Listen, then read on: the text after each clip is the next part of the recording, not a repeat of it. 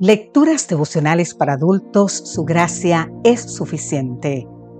Cortesía del Departamento de Comunicaciones de la Iglesia Dentista del Séptimo Día Gascue en Santo Domingo, capital de la República Dominicana. En la voz de Sarat Arias. Hoy, 31 de diciembre, el Testamento de Pablo. Una voz de esperanza. Querido amigo, querida amiga, hemos recorrido juntos la vida y enseñanzas del apóstol Pablo, así como la incansable andadura misionera de este paladín del Evangelio. Apasionado por Cristo y por la misión, motiva y genera compromiso. Su testimonio siempre me ha movilizado y ahora aún más. Me siento deudor y renuevo mi fe y esperanza. Quiero dejarte para el final estas dos páginas. En su testamento para ti y para todos, reproducido fielmente de sus escritos. Pablo, apóstol de Jesucristo, por la voluntad de Dios, gracia y paz. Señor, ¿qué quieres que yo haga? Miserable de mí, ¿quién me librará de este cuerpo de muerte? Todos pecaron y están destituidos de la gloria de Dios. Pero gracias doy a Dios por Jesucristo, que vino al mundo para salvar a los pecadores, de los cuales yo soy el primero. Indiscutiblemente grande es el misterio de la piedad. Dios fue manifestado en carne, justificado en el Espíritu, visto de los ángeles, predicado a los gentiles, creído en el mundo, recibido arriba en gloria. Ninguna condenación hay para los que están en Cristo Jesús, porque el justo por la fe vivirá. Por eso no me avergüenzo del Evangelio, pues es poder de Dios para salvación, porque somos sepultados juntamente con Él para muerte por el bautismo, para que andemos en vida nueva porque todos los que son guiados por el Espíritu son hijos de Dios. ¿Qué pues diremos a esto? Si Dios es por nosotros, ¿quién contra nosotros? El que no escatimó ni a su propio Hijo, ¿cómo no nos dará también con Él todas las cosas? Ya que somos más que vencedores por medio de aquel que nos amó. Os ruego que presentéis vuestros cuerpos como sacrificio vivo, santo, agradable a Dios, aborreciendo lo malo, siguiendo lo bueno, pues habéis sido comprados por precio. Haced todo para la gloria de Dios. Es hora de levantarnos del sueño, pues cada uno dará a Dios cuenta de sí, y nuestra salvación está más cerca que cuando creímos. La fe viene por el oír, orando sin cesar, unánimes, amando unos a otros, gozosos en la esperanza, regocijados en el Señor, siempre y compartiendo las necesidades de los santos. Si alguno está en Cristo, nueva criatura es. Nos reconcilió y nos dio el ministerio de la reconciliación. Nos consuela para consolar.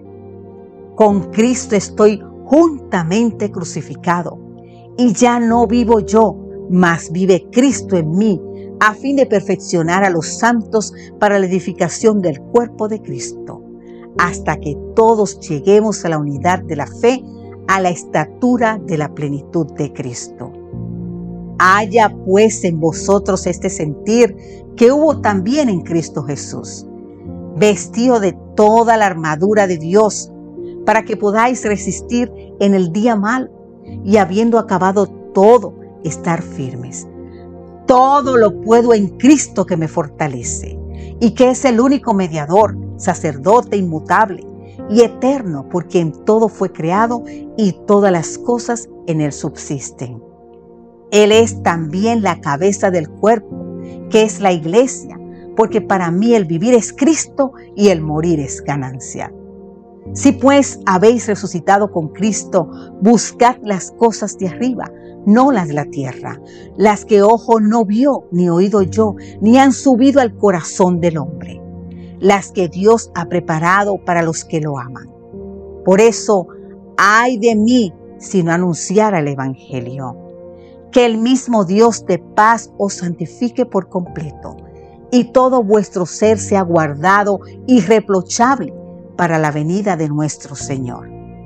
Permanezca la fe, la esperanza y el amor. Cada uno de como propuso en su corazón, porque Dios ama al dador alegre. Recordando que esta leve tribulación momentánea produce en nosotros una cada vez más excelente y eterno peso de gloria, cuando lo corruptible sea vestido de incorrupción y esto mortal de inmortalidad. Si oí hoy su voz, no endurezcáis vuestros corazones, pues está establecido para los hombres que mueran una vez y después de esto el juicio. Cristo fue ofrecido una sola vez para llevar los pecados de muchos y aparecerá por segunda vez, sin relación con el pecado, para salvar a los que lo esperan. No pretendo haberlo alcanzado, pero una cosa hago, olvidando lo que queda atrás, extendiéndome a lo que está delante, prosigo a la meta, al premio del supremo llamamiento. Porque aún un poco y el que ha de venir vendrá y no tardará. Por lo tanto, despojémonos de todo peso y del pecado que nos asedia y corramos con paciencia la carrera que tenemos por delante, puestos los ojos en Jesús, autor y consumador de la fe. Porque nuestra ciudadanía está en los cielos, de donde también esperamos al Salvador él transformará nuestro cuerpo mortal en un cuerpo glorioso semejante al suyo. Tú pues, sufre penalidades como buen soldado de Jesucristo. Lucha como atleta, trabaja como labrador, porque ya yo estoy para ser ofrecido y el tiempo de mi partida está cercano. He peleado la buena batalla, he acabado la carrera, he guardado la fe y me está reservada la corona de justicia, la cual me dará el Señor, juez justo en aquel día, y no solo a mí, sino también a todos los que le aman su venida. La gracia del Señor Jesucristo, el amor de Dios y la comunión del Espíritu Santo sean con todos vosotros. Amén. Nos encontraremos en el cielo. Tu hermano Pablo, reavivado por una pasión. Que Dios hoy te bendiga en gran manera. Y si a lo largo de este año 2021 no entregaste tu vida a Dios, hazlo hoy antes que termine. Te invito a correr la buena carrera de la fe. Dios nunca falla. Amém.